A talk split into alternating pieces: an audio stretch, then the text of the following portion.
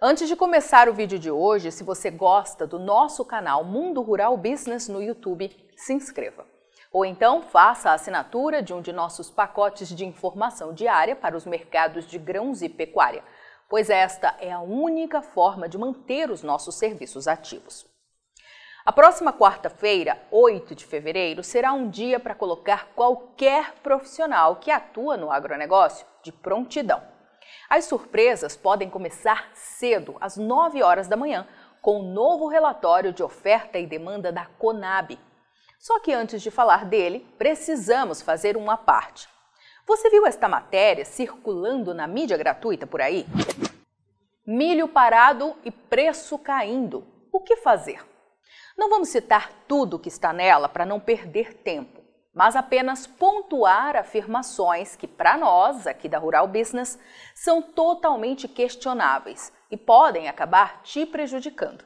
Afinal, esse tipo de matéria é normalmente produzida para ganhar os grupos de WhatsApp, assustar você que é produtor e segurar os preços.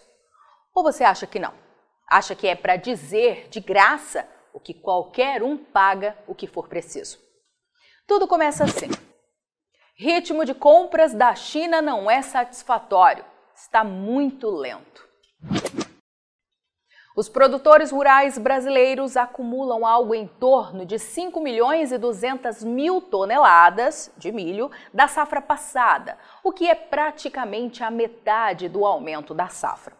Esse estoque parado deixa os compradores internos muito confortáveis para não elevarem os preços, aponta a equipe de analistas de mercado da consultoria TF Agroeconômica. Além disso, destacam, a safra brasileira de milho aumentou 11 milhões 930 mil toneladas, sem planejamento. Por outro lado, a capacidade de armazenagem permaneceu a mesma. As janelas nos portos ficaram ainda mais apertadas com o advento de uma grande safra de trigo. A nossa frota de caminhões cresceu apenas 1%, segundo a Mercedes-Benz. As nossas estradas continuam deficitárias e as ferrovias não saem, acrescentam.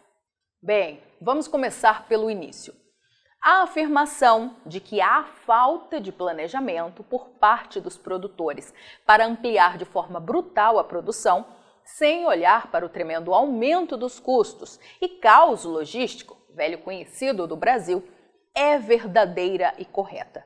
Isso é algo que muito em breve pode estrangular o caixa do setor produtivo, que sem pensar no amanhã investe cada vez mais no campo e deixa todo o resto de lado.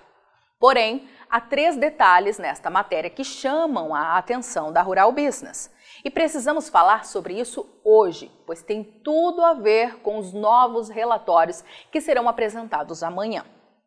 Primeiro, a afirmação de que o Brasil elevou em 11 milhões 930 mil toneladas a sua produção de milho este ano não é verdadeira. Ela é baseada numa mera expectativa de colheita de 125 milhões de toneladas, que ainda depende do resultado da primeira safra, já comprometida pela seca no Rio Grande do Sul, vale lembrar, e sobretudo pela safrinha, responsável por quase 80% deste total, e que só estará de fato confirmada próxima do meio do ano. O segundo ponto que nos choca é dizer que as compras da China estão muito lentas.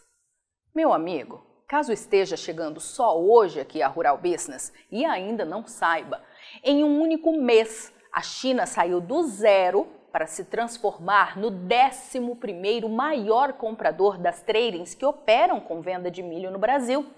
Mais de 1 milhão e 100 mil toneladas foram embarcadas ao país só no mês de dezembro, ou seja, já tem milho saindo para a China desde 2022.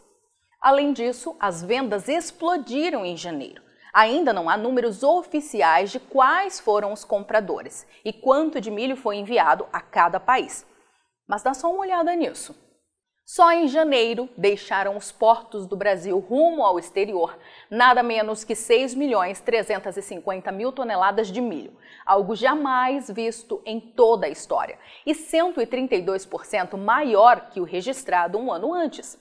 Em janeiro de 2022, acompanhe pelo gráfico, foram 2 milhões 730 mil toneladas apenas. E isso aí, meu amigo, tem tudo a ver com o terceiro ponto que destacamos como absurdo nesta matéria, tremendamente tendenciosa na avaliação da Rural Business. O mês de janeiro fechou oficialmente a última safra 2021-22, com um volume de exportação nunca sequer sonhado. Segundo números oficiais, foram exportadas nada menos que 47 milhões de toneladas de milho entre janeiro de 2022 e janeiro agora de 2023, ou a bagatela de 126% mais que um ano antes, quando o resultado sequer chegou a 21 milhões. E isso aí praticamente zerou os estoques de milho do Brasil. É isso que estão tentando esconder de você. Quando a matéria diz que os produtores rurais brasileiros acumulam algo em torno de 5 milhões e 200 mil toneladas de milho da safra passada, é isso mesmo. Segundo números oficiais, sobrariam 5 milhões 290 mil toneladas de milho em estoques de passagem, que arredondando daria o volume anunciado. O que este povo não diz, e é isso que você precisa ficar consciente, é que isso não é nada. Só quem não tem informação profissional e diária nas mãos é que pode acreditar que este cenário é de fato limitante para novas altas de preço do milho. Não, meu amigo, não é. Aí está a história para entender bem o que está acontecendo.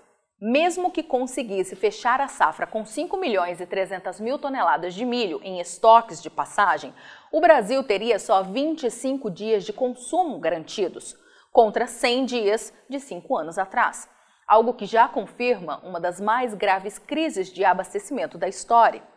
E como vai ficar se as 3 milhões e meio de toneladas de milho exportadas a mais forem tiradas deste estoque?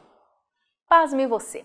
Se amanhã a Conab tirar todo o volume de milho exportado a mais dos estoques, estará confirmando que o Brasil terminou a safra 2021-22 em janeiro, não com 5 milhões 290 mil toneladas de milho nos armazéns, mas com apenas 1 milhão 790 mil.